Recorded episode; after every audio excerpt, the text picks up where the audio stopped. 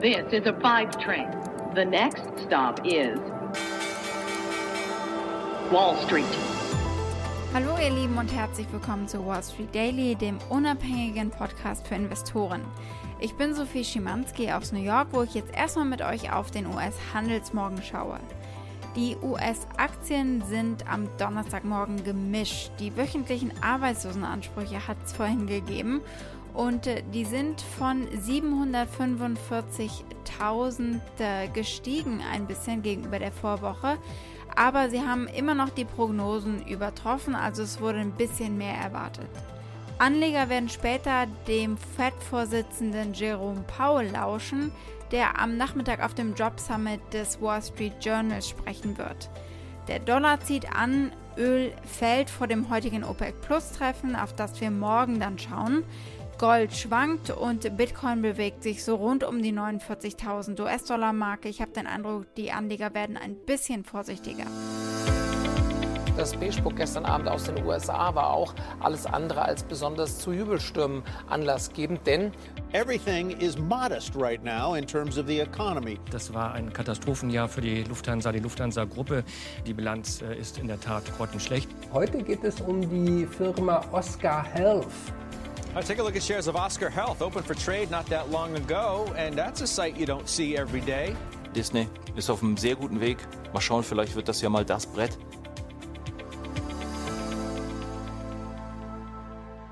Auf all diese Themen gucken wir, aber machen wir der Reihe nach. Los geht es mit dem Beigebook, mit dem Konjunkturbericht eben der Notenbank.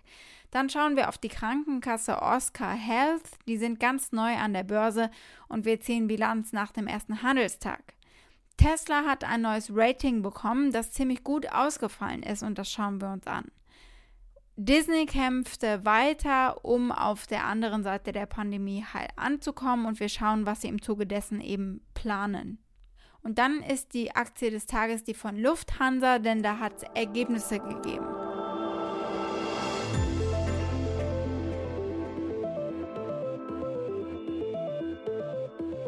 Gucken wir als erstes auf das Beige Book. Diesen Konjunkturbericht gibt es achtmal im Jahr seit 1970 und das ist für Marktbeobachter ein wichtiges Dokument geworden, um die Lage der Wirtschaft, aber vor allem auch den Standpunkt der Notenbank einzuschätzen und die Reaktionen vorherzusagen.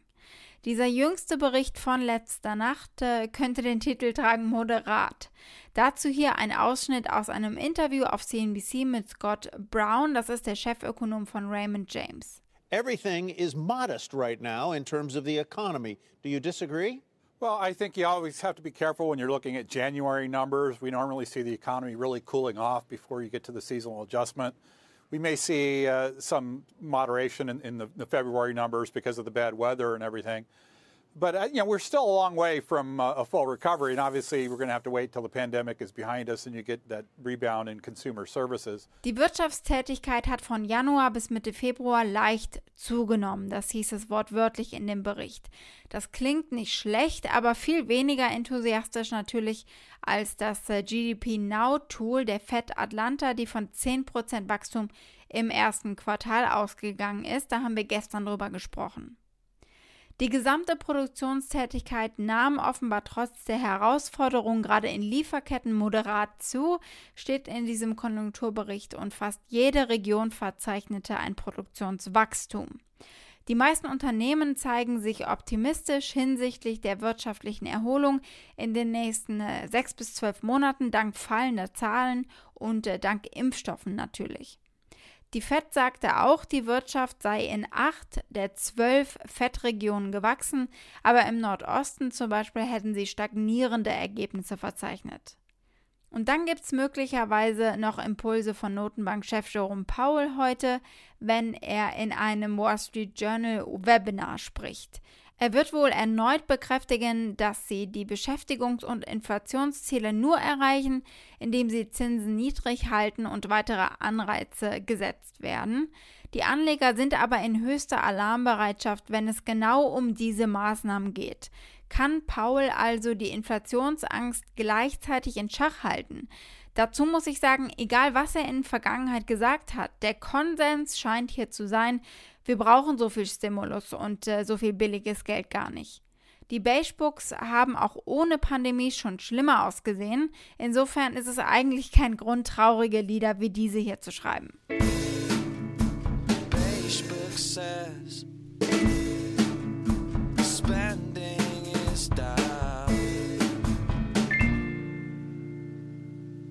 Werfen wir einen Blick auf den Oscar IPO. Es ist äh, ein guter Moment, um auch Bilanz zu ziehen und darauf zu gucken, wie sich der Börsenneuling am ersten Tag geschlagen hat.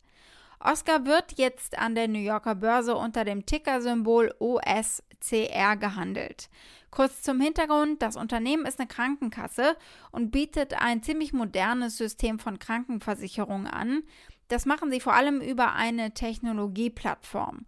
Und diese Plattform bietet zum Beispiel verschiedene Telemedizindienste an.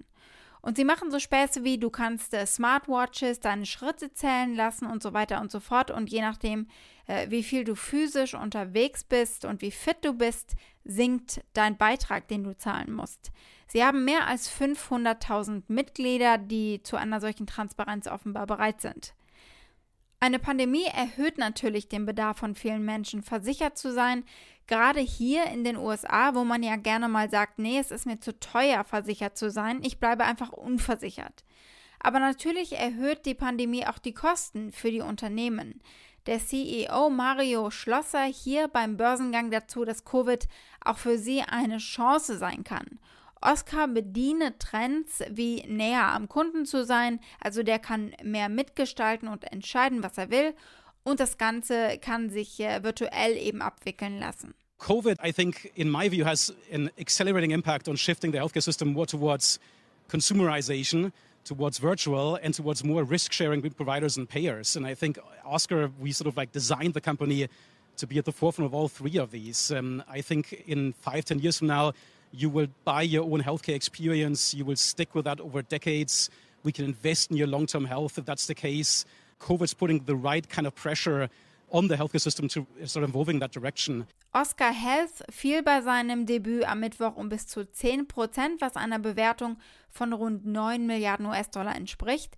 Oscar hatte seine Aktien beim Börsengang mit jeweils 39 US-Dollar bewertet und damit äh, 37 Millionen Aktien um einen Dollar mehr verkauft, als sie zuvor angestrebt hatten.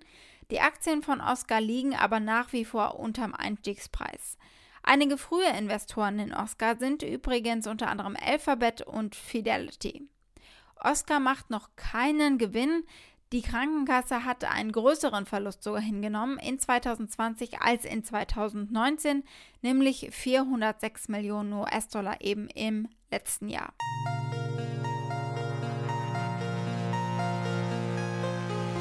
Unser nächster Blick gilt Tesla. Die haben ein glänzendes Rating bekommen. UBS hat ihr Kursziel für Tesla diese Woche von 325 Dollar auf 730 mehr als verdoppelt. Die Analysten zitieren die aufstrebende Führungsposition des Elektroautoherstellers im Bereich Software als Grund. Tesla habe das Potenzial, eines der wertvollsten Softwareunternehmen zu werden. Sie gehen davon aus, dass Tesla bis 2030 einer der größten und profitabelsten Player in diesem Bereich weltweit sein wird und äh, sie prognostizieren einen geschätzten Marktwert von 200 Milliarden US-Dollar für dieses Segment des Geschäfts. Musk selbst sieht äh, Software als sehr wichtigen Bestandteil in eigentlich jeder Technologie und äh, als unabdingbar auch für die Teslas, die er als Laptops auf Rädern bezeichnet. Software is an increasing part of any piece of technology. I mean, Tesla, the car is extremely configurable. It's basically like a laptop on wheels. So software matters enormously there. And really, for example, for full autonomy, the only gating factor is software. The hardware is all there and has been for the last couple of years. The final piece of hardware was upgrading the computer.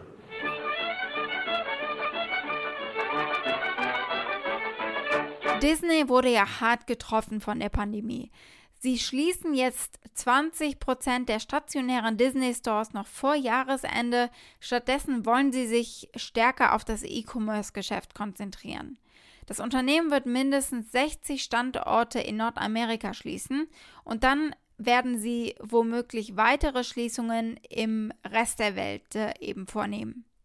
Disney plant, seine aktuelle Shop Disney Website zu verbessern, im Gegenzug dazu und auch sein Produktsortiment zu vergrößern, um weitere Kollektionen zum Beispiel für Erwachsenenbekleidung, Streetwear, Premium-Haushaltsprodukte und Sammlerstücke. Sie sagen auch, dass sie weiter Leute entlassen werden, sie haben aber noch nicht gesagt, wie viele. Die 600 Disney Park Geschäfte, Shop-in-Shop-Standorte in Geschäften wie Target, werden aber offenbar nicht beeinträchtigt. Der CEO Bob Chapek hier beim jüngsten Earnings Call, der Gewinn war ja sehr stark geschrumpft und äh, auf unter 50 Cent pro Aktie gefallen, von mehr als einem Dollar. Und es wird klar, dass sie nun eben andere Steckenpferde haben und haben müssen. Streaming und Online, das sagt Chapek. It's hard to believe nearly a year has passed since the start of the pandemic, which continues to negatively impact the operations of our company. For the first quarter, adjusted EPS in the quarter was 32 cents a share, compared to $1.53 a share last year. During this difficult time, we have made significant changes while finding new and innovative ways to conduct our businesses. But at the same time, we have charted a course for an even more deliberate and aggressive DTC push for Disney Plus, ESPN Plus, Hulu, and Star.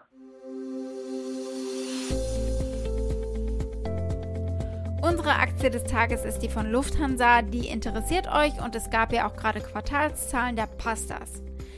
Die Zahlen waren natürlich schlecht, das ist wenig überraschend. Seit März sind große Teile der Flotte am Boden und werden es wohl auch bleiben. Hier nochmal ein Auszug aus der Hauptversammlung im Juni, als das Ausmaß so langsam klar wurde und sie sich noch nicht mit der deutschen Bundesregierung auf ein Rettungspaket geeinigt hatten. Karl Ludwig Clay, der Aufsichtsratsvorsitzende damals. Lufthansa blickt auf die Jahre 2017 bis 2019 als die erfolgreichsten ihrer Unternehmensgeschichte zurück. Umso bitterer sind für uns alle die verschuldeten und unvermeidbaren Folgen der Corona-Krise. Mehrere Wochen lang konnten wir praktisch überhaupt nicht mehr fliegen. Eine schnelle Rückkehr zum Status Prä-Ante ist ausgeschlossen. Wir haben kein Geld mehr. Lufthansa hat die kollektive Flotte in den letzten zwölf Monaten um 150 Flugzeuge verkleinert. Insbesondere die verbleibenden 8 A380 Flugzeuge wurden gepackt und werden dies auch mehrere Jahre lang bleiben. Und vielleicht war es das dann sogar für die großen Flugzeuge und sie werden endgültig ausrangiert. Lufthansa verkauft ja sogar Flieger aktuell. Die Ergebnisse zeigen ganz klar, wie heftig die Pandemie Lufthansa aus der Bahn geworfen hat, mit einem Rekordverlust von 6,7 Milliarden Euro im Quartal. Ein Jahr davor hatten sie noch 2 Milliarden Euro Gewinn gemacht. Der Umsatz brach um 62,7 Prozent ein auf 13,6 Milliarden Euro. Die Passagier-Airlines Lufthansa, Swiss und Austrian Airlines haben besonders niederschmetternde Verluste geschrieben, 4,7 Milliarden Euro, und der Billigflieger Eurowings schrieb ebenfalls rote Zahlen. Lichtblick aber war das Luftfrachtgeschäft. Das bereinigte Ergebnis von Lufthansa Cargo zog an. Und die Lufthansa ist auch mit einem Polster von 10,6 Milliarden Euro ins neue Jahr gestartet, auch dank großzügiger Subventionen natürlich. Blicken wir mal auf die Zukunft der Aktie und auf die Analystenmeinungen. Ein Analyst sagt immer noch kaufen, fünf sagen halten, Zwei empfehlen dazu, die Aktie zu underweighten, also untergewichten. Und die Mehrheit der Analysten, 14 an der Zahl, sagen aber verkaufen.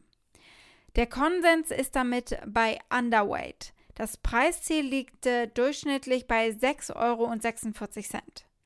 Und weil wir schon beim Fliegen sind, Berichten zufolge befindet sich Lilium, der deutsche Hersteller von Flugtaxis, in Gesprächen um durch den Zusammenschluss mit einer SPEC an die Börse zu gehen.